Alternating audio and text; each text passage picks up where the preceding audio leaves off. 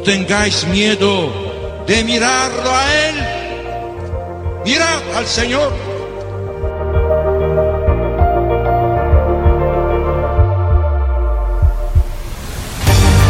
No tengamos miedo a ser santos. Todos estamos llamados a la santidad, que no consiste en hacer cosas extraordinarias, sino en dejar que Dios obre en nuestras vidas con su Espíritu.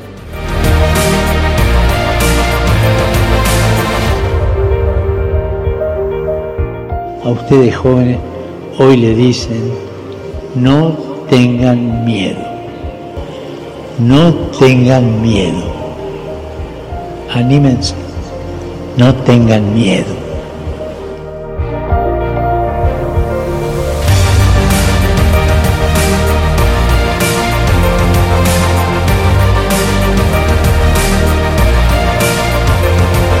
Santos ao pé da porta. A santidade no dia a dia de pessoas como tu.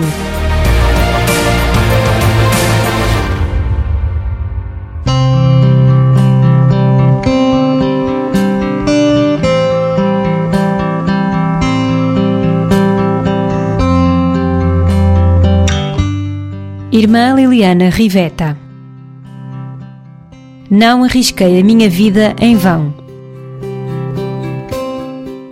A irmã Liliana Riveta nasceu a 15 de novembro de 1943 em Gavardo, na província de Brescia, no norte da Itália. Os tempos eram difíceis em Itália, no pós-guerra. Apesar de ter um bom desempenho nas aulas, Liliana era uma aluna um pouco desinteressada e deixava a escola aos 14 anos para ir trabalhar para uma costureira na cidade vizinha de Brescia. Tinha de fazer uma viagem de uma hora para cada lado, mas estava feliz por poder ajudar a família financeiramente. Aos 16 anos, pediu aos pais que a deixassem tornar-se religiosa. A resposta foi um sonoro não. A 26 de março de 1965, com 22 anos, Liliana escolheu o momento em que os pais estavam fora e, acompanhada pela irmã Aldina, apanhou o comboio para Verona e entrou para as Irmãs Missionárias Combonianas, fundadas por Dom Daniel Comboni. Já tinha conhecido as irmãs através de uma amiga comum e visitava-as com frequência. Ao saber que Liliana tinha partido para se tornar religiosa, a mãe e o pai não quiseram mais contacto com ela. Liliana amava muito os seus pais e sofreu muito por causa deste afastamento. No entanto, e ainda assim, partiu para Londres, onde fez o noviciado de dois anos e depois emitiu os primeiros votos como irmã missionária comboniana a 29 de setembro de 1967. Por vezes, Liliana confessou sentir-se impressionada pelo facto de Deus a ter chamado à vida religiosa e missionária. Dizia: A vocação missionária é tão grande que não consigo compreender como é que o Nosso Senhor me chamou. Com esta grande responsabilidade, podemos chamar-lhe assim, que tenho sobre os meus ombros, peço-vos que rezem por mim para que eu possa responder plenamente e render cem vezes mais, segundo os talentos que o Senhor me deu.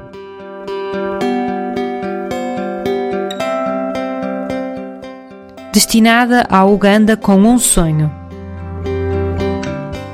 Depois dos primeiros votos, Liliana começou a preparar-se para o trabalho nas missões. Depois de ter feito um curso Montessori, com o objetivo de ensinar crianças em idade pré-escolar, foi enviada para Uganda e ficou fascinada com a ideia de ensinar lá. Dizia: Aprendi a tocar piano para poder atrair as crianças africanas. Penso que elas adoram música. Entre uma canção e outra poderei falar-lhes de Jesus. A minha família será numerosa e tenho de aprender as suas línguas para as tornar realmente minhas. Ela sabia que era um sonho, mas já sentia que a África lhe estava no sangue. E assim, a 12 de setembro de 1969, o SS Ásia partiu de Veneza com a irmã Liliane e 120 outros passageiros a bordo, com destino a Mombasa, no Quênia, onde entrou no porto na manhã de quarta-feira, 8 de outubro de 1969. A irmã Liliana continuou a sua viagem de comboio de Mombasa para Lira, uma cidade no norte do Uganda. É uma viagem notável, seguindo o trajeto sinuoso do caminho de ferro através do Parque de Savo, do Grande Vale do Rift, das plantações de chá nas colinas de Tororo, no Uganda, e, por fim, das zonas úmidas do Nilo à volta de Soroti. Enquanto o comboio se arrastava a uma velocidade constante de 50 km por hora, Liliane admirava a paisagem e a abundante vida selvagem. Os elefantes, as gazelas, as abstruses, os leões, as chitas, as zebras, as girafas e os flamingos cor-de-rosa do Lago Naivacha e do Lago Nakuru. Onde quer que o comboio parasse, grupos de crianças corriam ao longo da linha, cumprimentando os transeuntes, acenando com os braços e pedindo comida, dinheiro ou o que as pessoas tivessem para dar. Para Liliana, aquelas crianças pareciam as mais bonitas do mundo. As crianças africanas pareciam falar em torrentes de palavras que jorravam das suas bocas como água de uma fonte. Todos estes cenários ficaram gravados na memória de Liliana para sempre.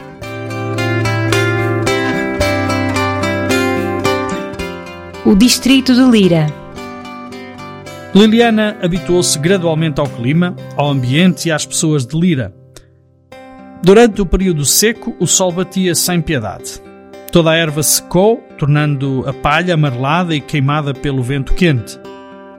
Quando chegava a época das chuvas, tudo mudava de repente. Com as chuvas, a erva atrofiada como palha transformava-se em capim alto e vigoroso. As chuvas traziam vida nova para onde quer que caíssem. Tanto os adultos como as crianças recebiam bem a chuva os seus rostos virados para o céu para a receber como campos secos sedentos de água. A chuva é considerada uma bênção em África. A primeira vez que Liliana vê uma tempestade tropical, ficou aterrorizada com a quantidade de água que caía e perguntava-se como é que alguma coisa poderia sobreviver a tal aguaceiro. As cabanas locais de erva seca e de lama, os campos de mandioca, painço e sorgo ou as estradas de terra batida. De facto, as pontes frágeis que atravessam os rios locais do distrito eram frequentemente arrastadas pela força da água e as zonas úmidas à volta de Lira tornavam-se lagos que só podem ser percorridos de canoa.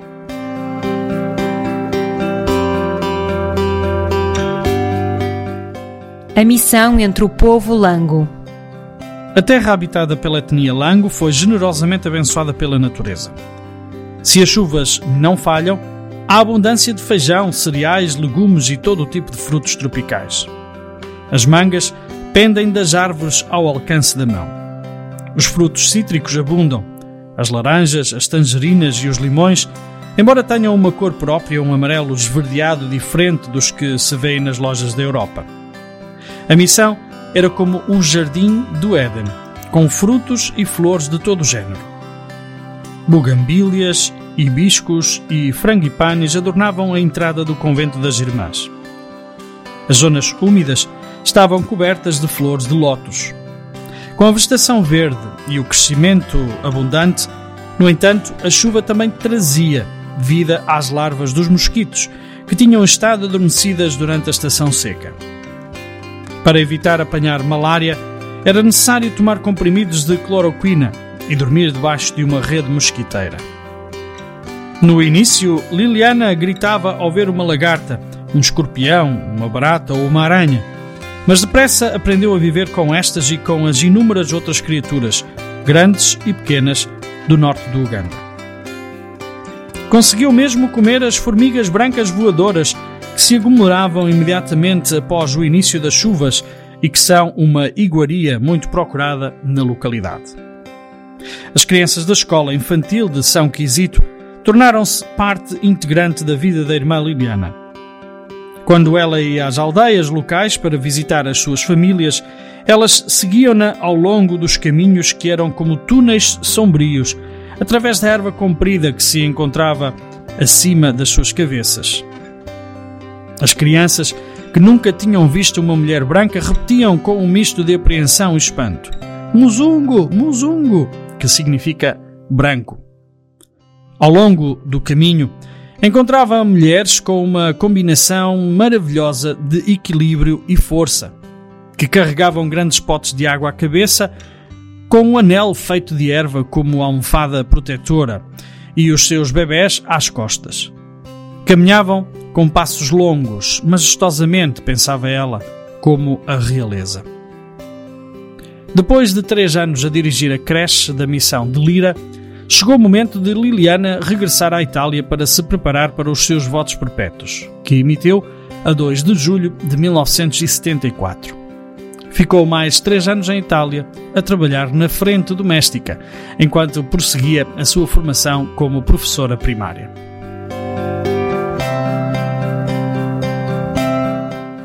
Uma missão difícil no Quênia. Em janeiro de 1977, partiu mais uma vez para a África, desta vez com destino ao Quênia. O seu destino era a escola primária paroquial de Kariobangi, um dos muitos bairros de lata espalhados por Nairobi. A multidão de seres humanos que entrava e saía dos abrigos de cartão com telhados de plástico, entre esgotos a céu aberto e montanhas de lixo, impressionou Liliana profundamente e de forma duradoura. Ela não sabia por onde começar. Naquela zona da cidade, Inúmeras crianças pobres procuravam entre os montes de lixo restos de comida para poderem sobreviver. Com a ajuda da Caritas Internacional, a irmã Liliana iniciou uma cozinha de sopa perto da escola primária para alimentar as crianças locais, e o número de crianças que recebiam uma refeição diária nutritiva depressa atingiu as centenas. A irmã Liliana foi literalmente cercada por crianças cujo cheiro a miséria e a lixo depressa se tornou o seu. No entanto, ela ficava destroçada ao ver tantas crianças famintas e no seu coração ansiava por um mundo longe da humanidade aglomerada. Por isso, a irmã Liliana ficou aliviada quando, um ano depois, foi novamente enviada para o Uganda. Desta vez para a missão de Amudat, no sul de Karamoja, na fronteira com o Quênia, entre o grupo étnico Pokot. O facto de poder passar tempo livre com a população local, sem a pressão das responsabilidades escolares, deixou a Liliana muito feliz. Mas isto não durou muito tempo. A diretora da escola primária feminina da missão adoeceu gravemente e a escola precisava desesperadamente de uma nova diretora. A irmã Liliana aceitou com relutância. Estávamos no início de 1979. A viagem final. Este ano foi o início de um período terrível para o Caramoja. A região estava a braços com um conflito armado, com a abundância de armas deixadas pelos antigos soldados de Idi Amin entre os diferentes grupos étnicos. A irmã Liliana viu pessoalmente 13 pessoas serem mortas a tiro à volta da missão de Amudat. Houve a pior seca de que há memória, com a morte de todo o gado e fome generalizada entre a população local. As crianças estavam a morrer de fome e a irmã Liliana reuniu 800 delas no recinto da missão. Quando as provisões estavam a acabar e ela temia não ter nada para lhes dar de comer, as lágrimas começavam a correr e ela ia para a igreja, rezando a Deus para que enviasse urgentemente algum alimento para as suas crianças esfomeadas. Nessa altura, escreveu a uma das suas amigas em Itália. Estaria disposta a pagar o preço pessoalmente para aliviar o sofrimento desta gente. Foi na manhã de segunda-feira, 10 de agosto de 1981, com ladrões armados e assaltantes de gado nas estradas, que a irmã Liliana se dirigiu a Moroto, capital regional de Caramoja, para comprar comida, artigos de papelaria, uniformes e medicamentos para a escola. Esta seria a sua última viagem. No regresso a Amudat, era ela que conduzia o veículo com outra irmã, Rosária Marrone, no lugar do passageiro. Estava muito contente, pois tinha enchido o veículo com todos os objetos necessários para a escola. Foram disparados tiros de uma espingarda de assalto Kalashnikov AK-47. O primeiro atingiu-a no ombro, mas o segundo perfurou-lhe o coração.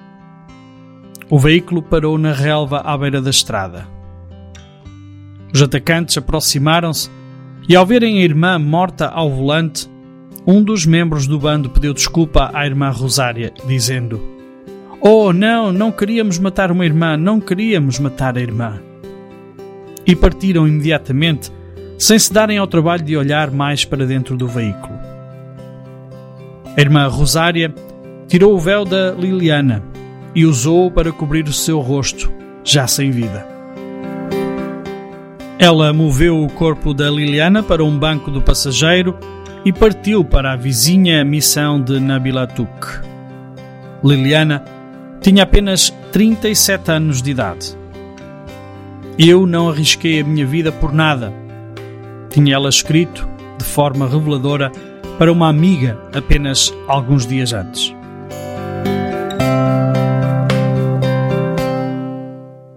Tempo para o perdão.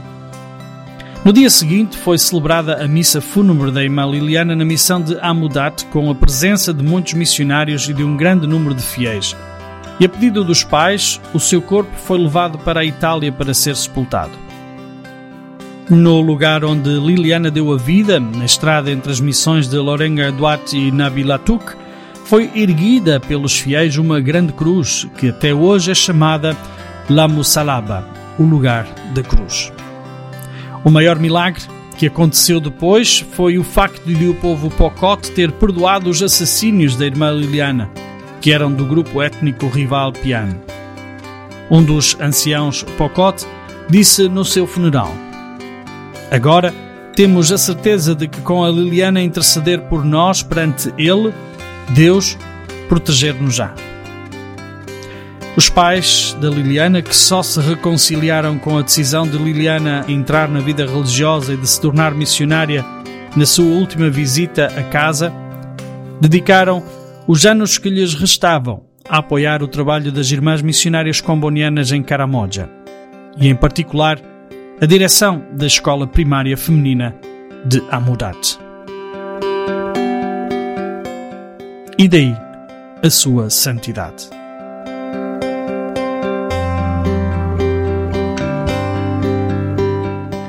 Texto extraído e traduzido da publicação original em inglês Supreme Witness, Testemunha Suprema, da autoria dos missionários combonianos.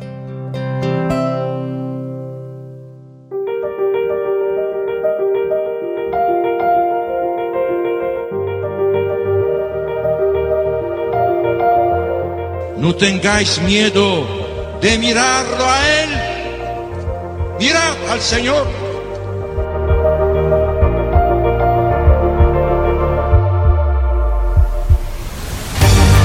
No tengamos miedo a ser santos. Todos estamos llamados a la santidad, que no consiste en hacer cosas extraordinarias, sino en dejar que Dios obre en nuestras vidas con su Espíritu.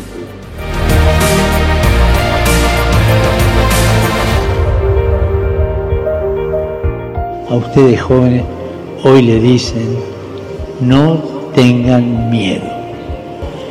No tengan miedo. Anímense. No tengan miedo.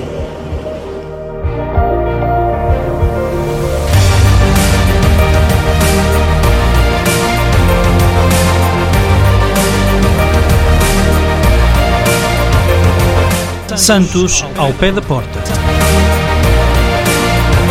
A santidade no dia a dia de pessoas como tu.